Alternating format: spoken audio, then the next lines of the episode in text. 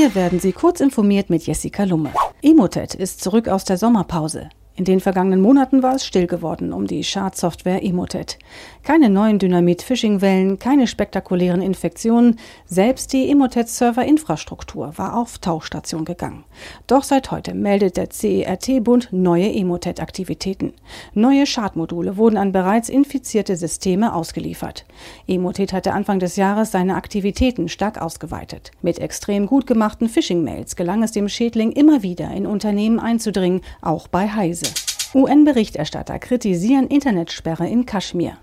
Fünf UN-Sonderberichterstatter haben die seit fast drei Wochen aktive Internetsperre und Telekommunikationsblockade im indischen Teil Kaschmirs deutlich kritisiert. Die Stilllegung des Internet und der Netze ohne Rechtfertigung durch die Regierung widerspricht grundlegenden Normen der Notwendigkeit und Verhältnismäßigkeit, heißt es in ihrem Statement. Der totale Kommunikationsblackout sei eine Form von Kollektivbestrafung der Menschen für nicht begangene Straftaten. Weitere Details zu neuen iPhones. Mittlerweile liegen eine ganze Menge an Details zu den 2019er iPhones vor, die vermutlich am 10. September vorgestellt werden. So wurde gestern bekannt, dass Apple aus XS und XS Max künftig wohl ein iPhone 11 Pro machen möchte, bei dem viel Wert auf ein besseres Kamerasystem gelegt wird. Aus Asien kommen nun weitere Flüsterangaben hinzu.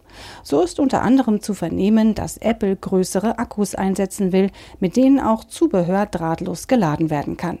Außerdem soll standardmäßig ein USB-C-Adapter der Lieferung beiliegen. Google Fotos ermöglicht Suche nach Texten in Bildern.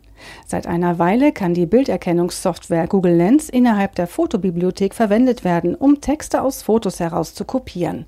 Neu ist nun die Möglichkeit, gezielt nach Wörtern und Sätzen zu suchen, die irgendwo auf Fotos zu lesen sind. Bei Screenshots funktioniert das am besten, aber auch bei Schnappschüssen von Infotafeln leistet Lens gute Arbeit. Die erkannten Texte lassen sich markieren, kopieren und in ein anderes Dokument einfügen.